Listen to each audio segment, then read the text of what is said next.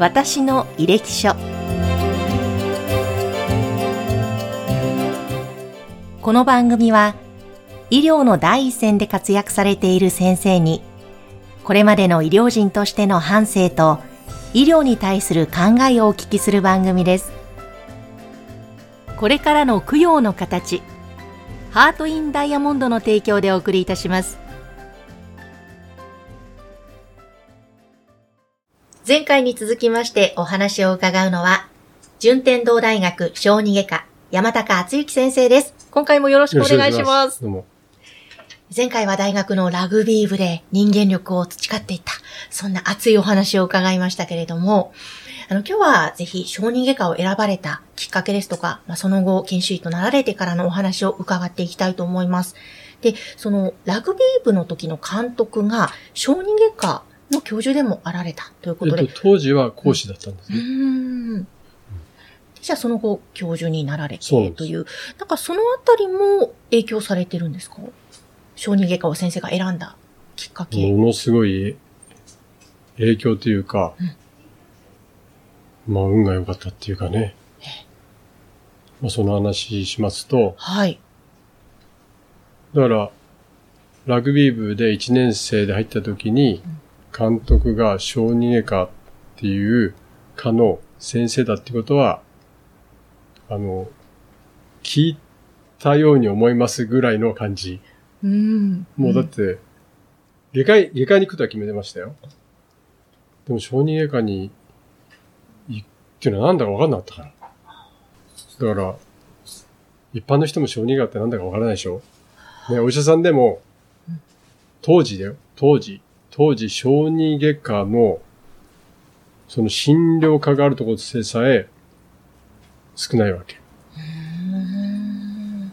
でもたまたま、順天堂には小児外科っていう、これちょっと難しいんだけど、一般の方には。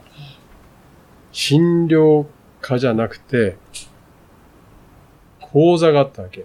普通だから、小児外科っていうのは、簡単に言うと、一般外科の中に小児外科があったり、心臓、呼吸器外科、小児外科だったり、その大きな外科の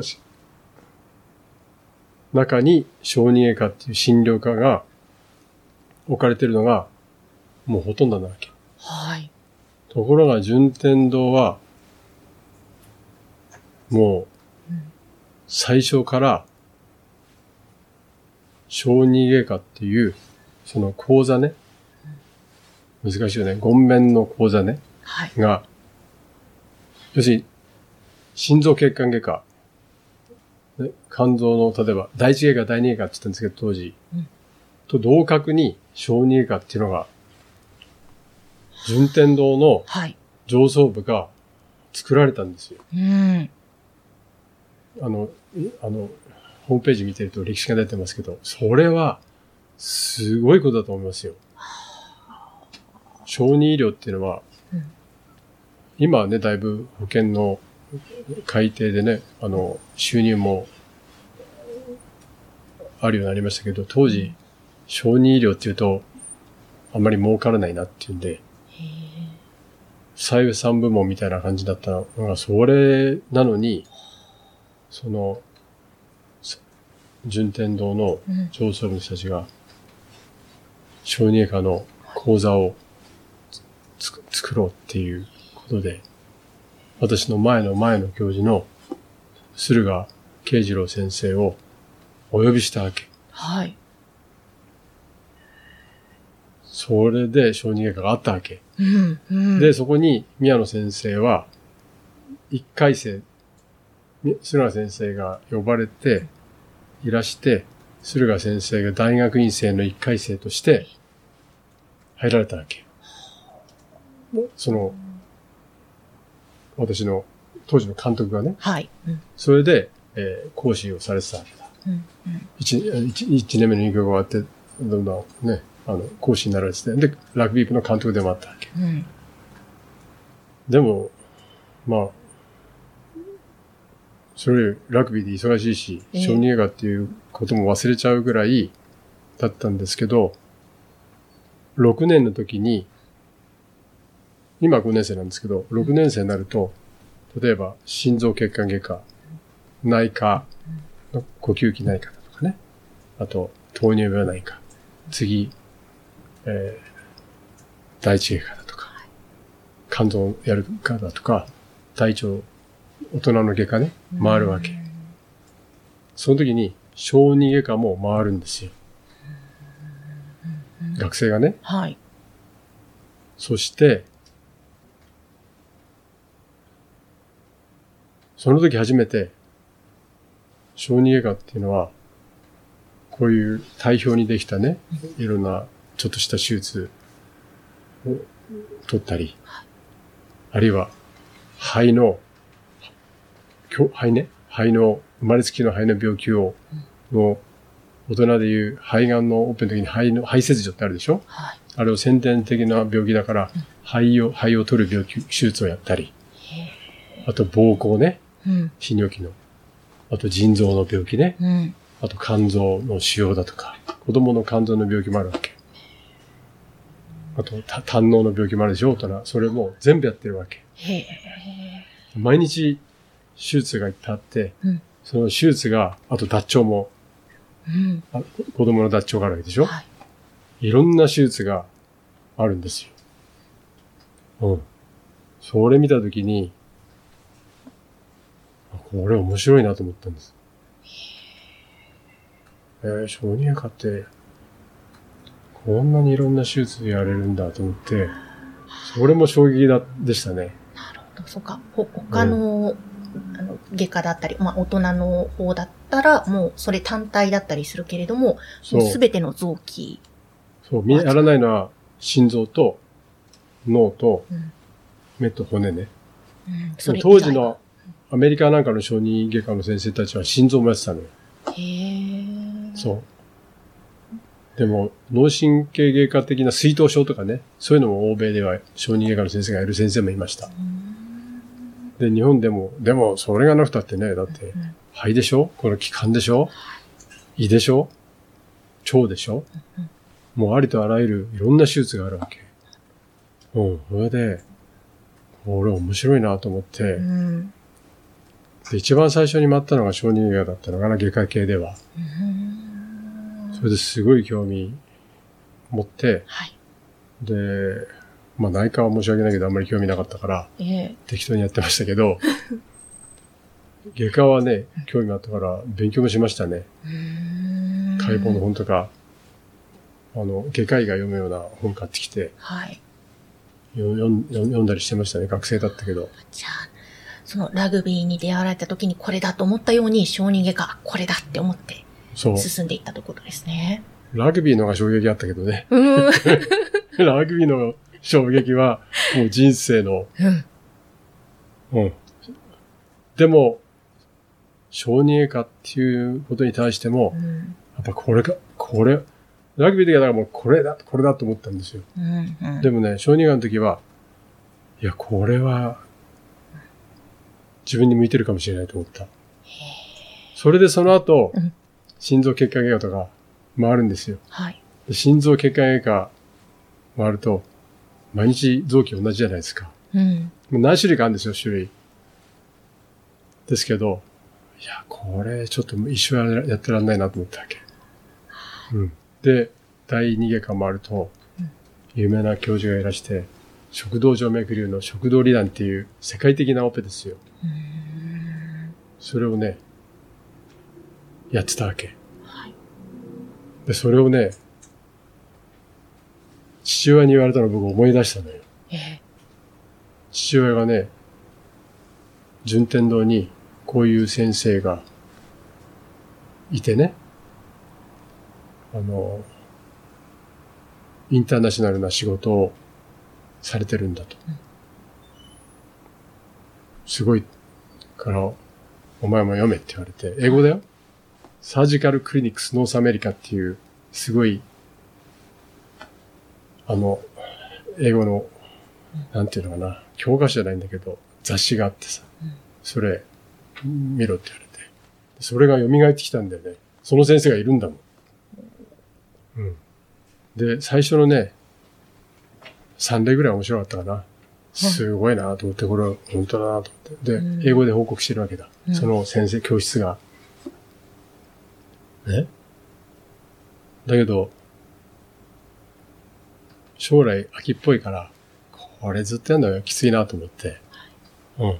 で、次、一下っていうのもあると、大腸と胃でしょ？うん胃胃がんがいっぱいあったから当時。だけど、定型的って型が決まってんですよ、手術の結構。うん。だから結構一般外科の先生言い方悪いけど、出来上がるのも早いんですよ。うん小児外科医っていうのはトレーニングがもう何十年もやらないとだんだん出来上がってこないわけ。うん。でも、これで小児外科がいいなと思って、うんで、その回ってる時にもう一人父親が言った先生が駿河先生だったんですよ。はい。その先生はね、ニューズウィークかなんかに載ったの。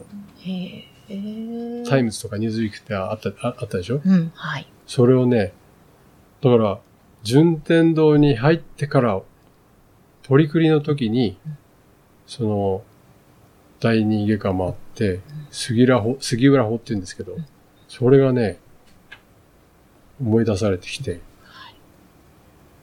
あの、勉強して、あこれだと思って読んだの。うん。で、そういえば、もう一人順天堂、その人も順天堂だったわけど、それが駿河先生で、小児外科の先生で、胆道閉鎖のことでうん。載ってたわけ。それだ、だんだん、それ面白いでしょ？後から思い出してきて。ええ。で、決定的だったのは、その小児外科で医局長から、えー脱腸の手術を見に行くようにって言われてう、ん。見てたわけ。ちゃんと夕夕方までね。でも脱腸ってもちっちゃいから実は見えないんですよ。うん。ね、見えないけど、まあ、精神収容じゃないのかな？朝からずっとこうやってオペ室にいるわけ。見えない術者、術術夜だ。術夜が見えないわけ。ちっちゃいから赤ちゃんとかだとね。はい。はい。まあ、いい先生はこう、これが脱腸の子だぞと教えてくれるけど、うんまあ当時学生はね、後ろで変わってるだけよ。ね、それで終わって、いやな、今日の、今日の夕方は大変だったね、ずっと立ちっぱなしだからね。で、で終わって出てきたら、監督に呼び止められたんですよ。はい。宮野監督にねえ。で、お前らどこにいたんだって言われたんですよ。ほう。あの、今、医局長の手術で、あの、別の部屋で脱腸の手術を見てて、今終わ終わ終わって、解散になりましたって言ったら、あの、ちょっと来いって言われて、もう、終わってる薄暗いオペ室に全員並ばされて、で僕は山田、当時愛用順だから今違うんだけどね。だから、安田、山口、山高、あとも森、森福とかね。うん。その、愛用順の後ろの方だ。で僕の後ろは、あの、留年した人たちが一緒にないるわけ。はい。で、僕は、僕も二浪してるじゃない。だから、僕の親友はみんな留年、留年組なんだよ。仲いいのは。それを並ばされて、全員。で、私が、私とは言わないけどね、お俺が、その、君、お前らに、緊急手術があったから、うん。見に来るように言ったのは、秘書から連絡があっただろうって言われたんですよ。だってないわけ。あったら、ね、顔出しも、顔出してでしょ、それで、あの、申し訳ありませんけど、秘書から、あの、連絡はいただいておりませんとうん。答えたわけ。はい。でその時に、監督が僕の前に立ってんだよ。僕真ん中にいてね。だんだんこう拳が握られてくるわけよ。こうやって。うん。で、ね？はい。ね？で俺言わ僕も言わなきゃいいのに、あと申し訳ありませんけど、連絡があったとしても、あの、体は二つありませんって 言ったわけ。だって事実だもん。無理だよ。うん。いや、もちろんどっちかに来いって指示があれば行くよ。ね。だけど最初に脱腸見るようにって言われてて、で、後から医局長さんから言われたら言ったかもしれないけど、連絡ないんだからとにかく。あと体二つないから。さあね、これがね、投げられてきたから、これはパンチ来るなと思ったから、当時強かったから6年だったから。ね。で、パンチが来たんだよね。はい。いや、それインタビューで言っていいんじゃないの当時の、あれだから。それでね、僕もほら力入れてるとは思わなかったんじゃないかな、監督も。で、まあ、結構強く来たよ。その時に言われたのが、お前らは生命の神秘を見逃したんだって言われたわけ。それでパンチが来たよ。言いながらね、おっしゃりながら。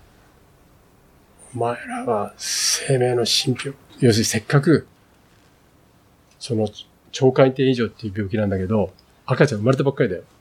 うん。生まれたばっかりで手術しないと死んじゃうわけ。お前らは生命の神秘を見逃した。つってバーンって来たわけよ。このここに。だけど、力でしたからさ、跳ね返ったのよ。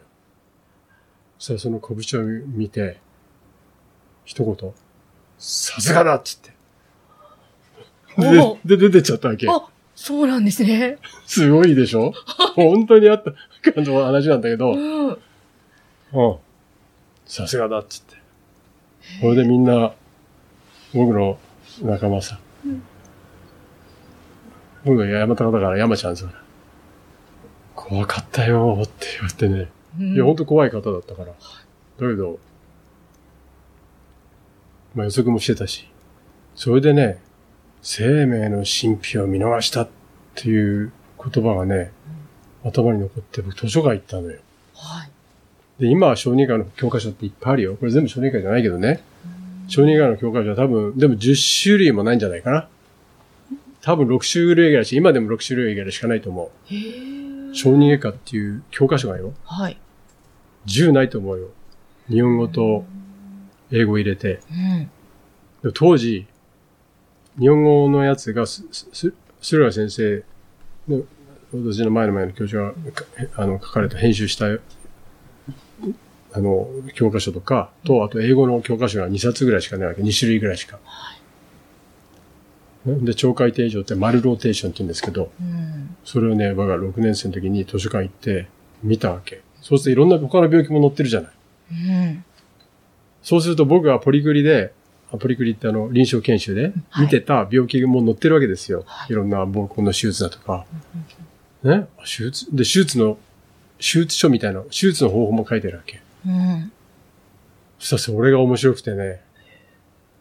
うん。で、読んでみてて、これは、ますます興味持ったわけ。ますます興味持って、で、超回転以上の、で、レポートさなきゃいけなかったんだよ。うん。小児外科でね。で、その超回転以上の、その英語の、あと文献とかも読んでね。なんで超回転以上にいろんなタイプがあるんですけど、どんなタイプができる、わ自分なりの理論を書いたわけ。手書きで、ワープロなんか当時ないから。うん。で、今でも僕、部屋に自分の子じゃないけど、家にあるよ。あ、そう本棚に。そう。でそれを提出して、で、あの、医局長とか、あ助教授とかから、言われたね、出した後。お前バカじゃねえんだなって言われた。うん。うん。だから褒め、褒められてんだなと思った。うんお前バカと思ったけど、バカじゃねえんだなって一言言われて、で、小児外科に興味持ったんですよ。そし、て、うん。医者になると、今の研修制度と違うわけ。はい。外科に入るわけ。外科、外科と麻酔しか回んないわけ。外科医になる人はね。はい例えば心臓血管外科に行く人も、外科の研修だけやって、2年目は外の病院に出て、3年目に入局するわけ。はい。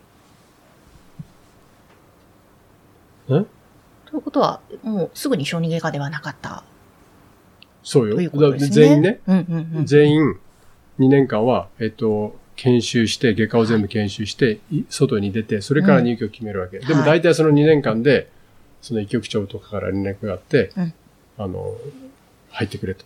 一一元に来てください。ね、なんとかだって連絡が来て、勧誘の会みたいなのがあるわけよ。うん。うん。で、その、だ最初の国家試験受かって、えー、外科回った時に、最初がまた小児外科だったのよ。はい。ねそれもこれでまた。、そうだようね。ん。で当時ね、朝6時半ぐらい集合だったよ。だけどね、辛くなかったんだよね。手術が面白いから。手術が面白かった。で、ますます興味持ってね。で、また、次心臓経過が待ったんだよ。覚えてる順番。はい。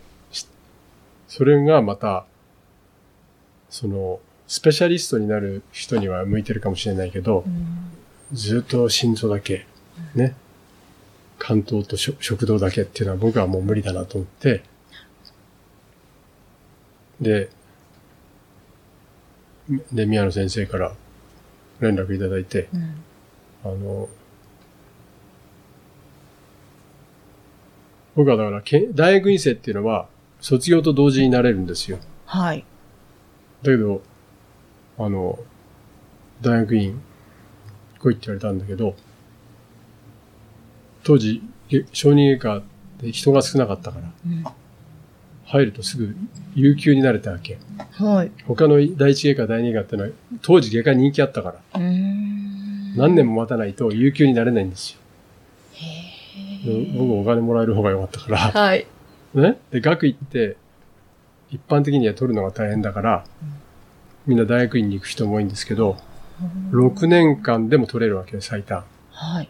学位に公とオツっていうのがあって、うん公っていうのは大学院で取る学位ね。はいオツっていうのは6年間最短でね、自分で、まあ、指導もいただくんだけど、取るんだけど、6年かかってね。だけど大学院行かないとなかなか取れない人もいるわけですよ。ええやっぱり仕事が始まっちゃうと忙しいじゃない。だけど、生意気に聞こえるかもしれないけど、学位なんて絶対取れるなと思ったから、うん。それも最短で取ってやると思ってた。うん。でも実際取ってよ最短で。で。有給になって、はい。学位も最短で取って、だ僕は大学院卒業じゃないんですよ。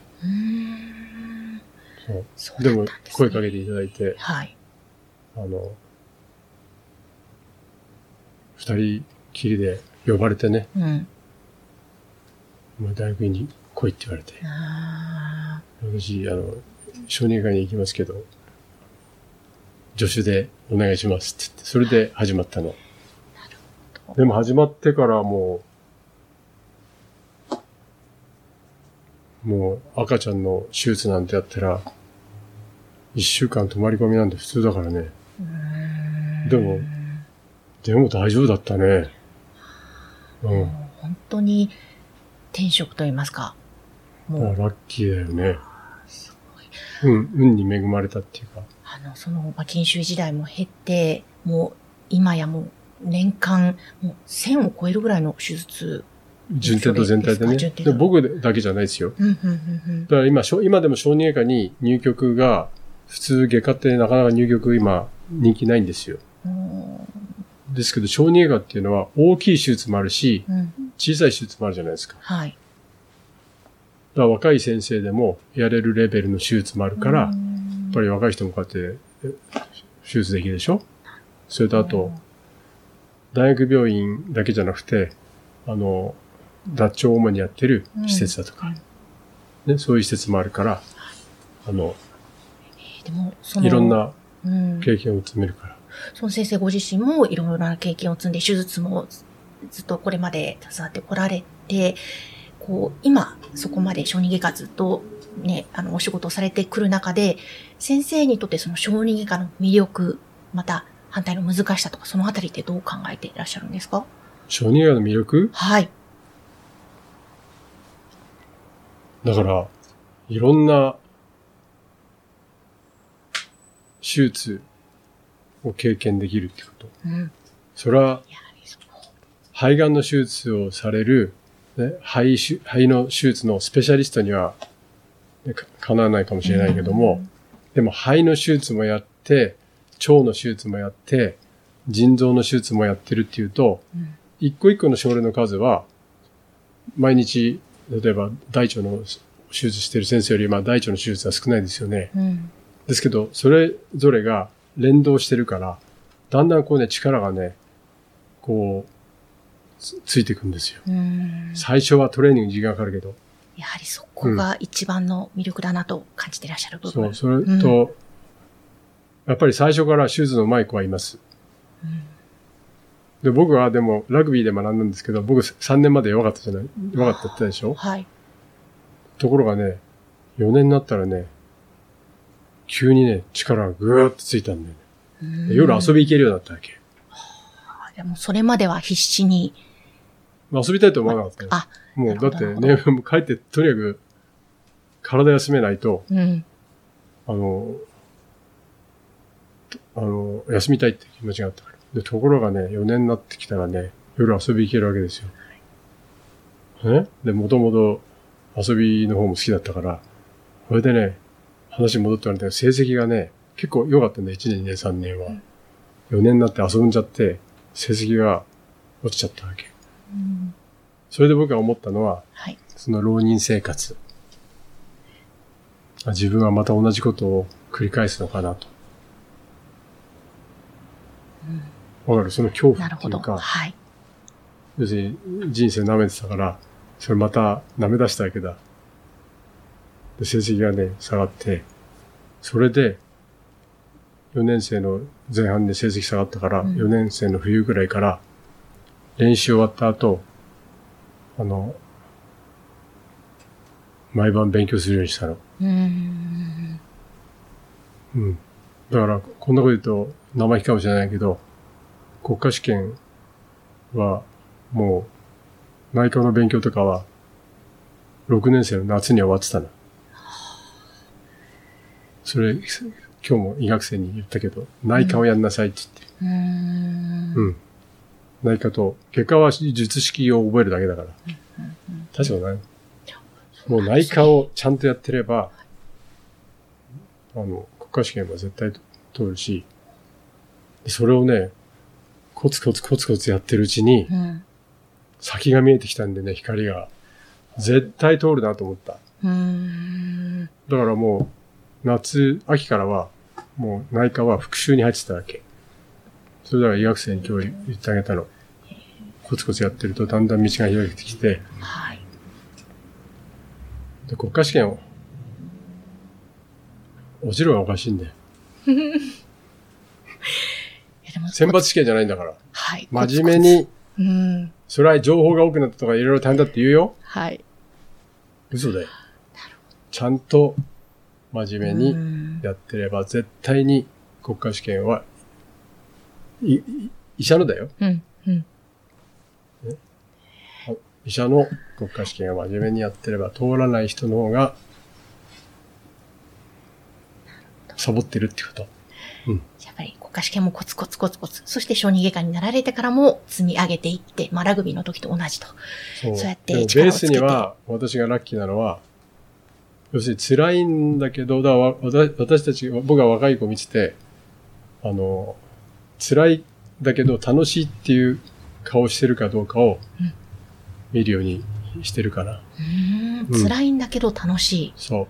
僕は前に、ね、神様がなぜ私にねラグビーと小児外科を与えてくれたかはわかりませんと。運をね。ねだけど、それを運を与えてもらったんだから、一生懸命やって当然だと。それをやらなかったら、罰が当たると思ってますっていうスライドを出すわけ。はい。それは本心だね。うん。だから、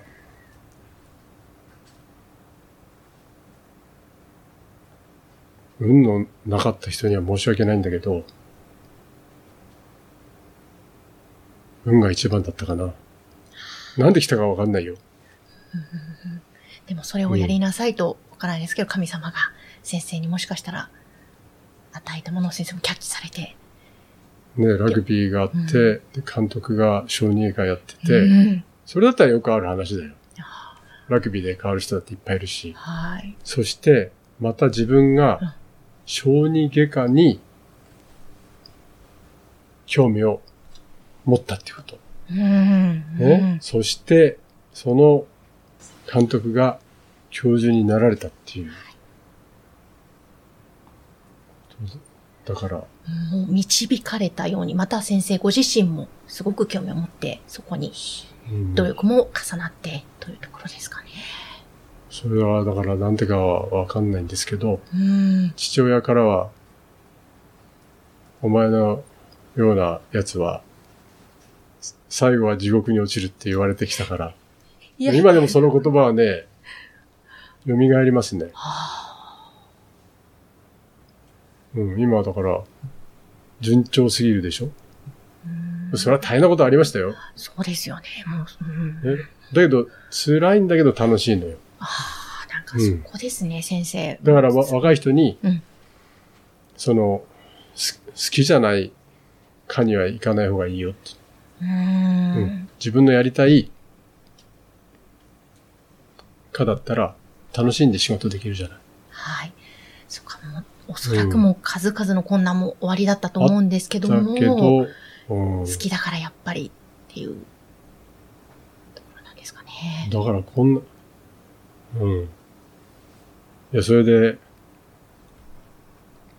教授になって、7、8年して、結構調子、今でもね、おかげさんで若い人たちも育って、ね、5、6年前かな、手紙が届いて、前の教教授からね、うん。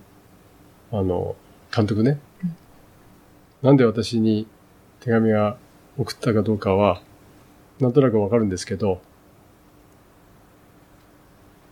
お前は苦労したと思ってるかもしれないと。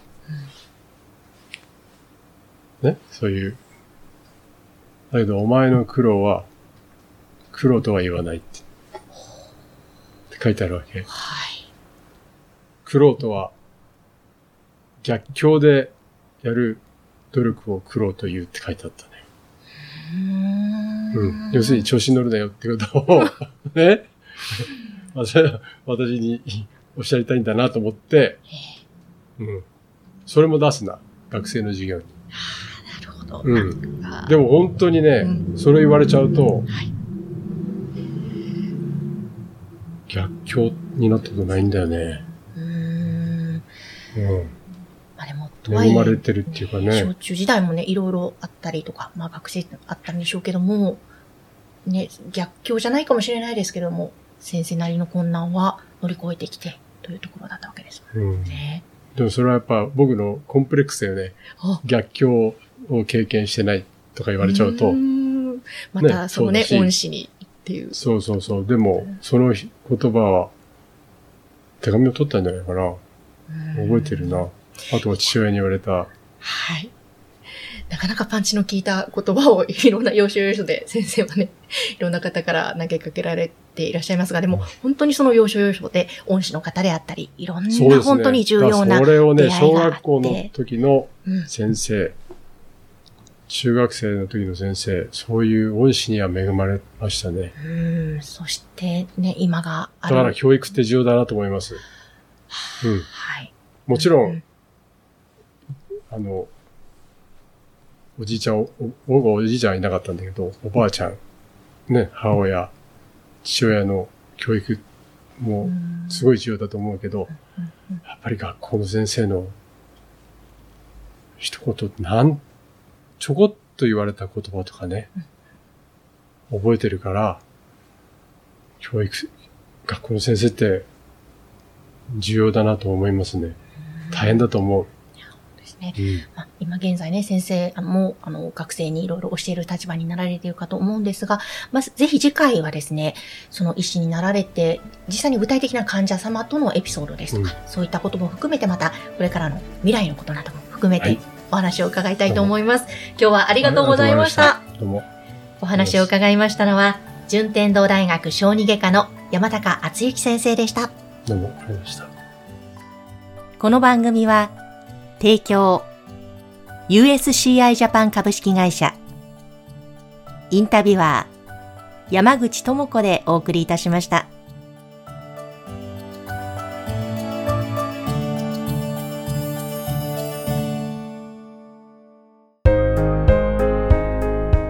手元供養には、ご遺骨で作るダイヤモンドを、ハート・イン・ダイヤモンド。